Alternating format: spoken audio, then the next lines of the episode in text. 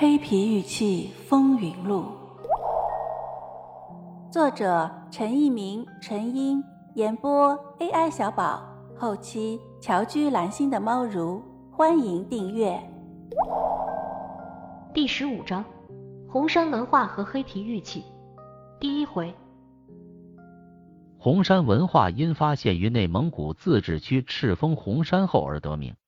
这是一种距今五千多年的新石器时期文化。红山文化主要分布在辽宁省西部和内蒙古自治区东部。在红山文化墓葬中，发现了大量玉器，有绿松石、玛瑙、杂石、蛇纹石、梅玉、透闪石等材质，而主要选用当地的岫玉。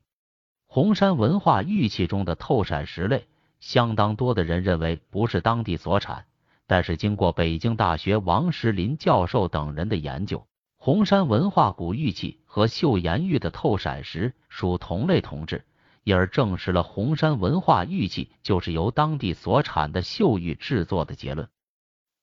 红山文化玉器器形奇特，以玉勾云形配，玉雕龙和玉鹰最为引人注目，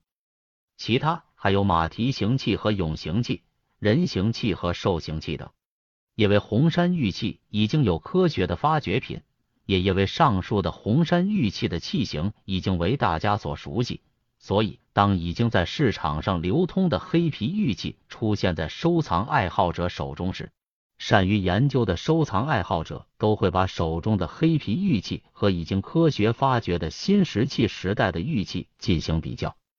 我们这里不强调黑皮玉器出现在市场上的时间比红山玉器的肯定和发布要早的事实，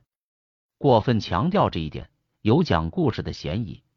在对不同地域的新石器时期的玉器从器型和雕工上进行比较后，收藏家自然而然的会答出结论：黑皮玉器和红山玉器最为相似，因此。他们也会自然而然的对黑皮玉器做出就是红山玉器的判断。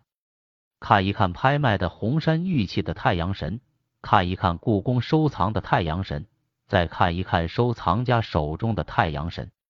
看一看三星塔拉 C 字龙，再看一看史树清先生和张广文先生介绍的黑皮玉器 C 字龙，他们是何等的相似。无论从器型和雕工来看。它们只有大小的差别，而无形状的不同。我们还可以举出更多的例子来说明，红山玉器和黑皮玉器都应该是器型类同和有着传承和联系的史前玉器。问题的关键是，黑皮玉器究竟是红山玉器，还是其他类型的文化时期的玉器？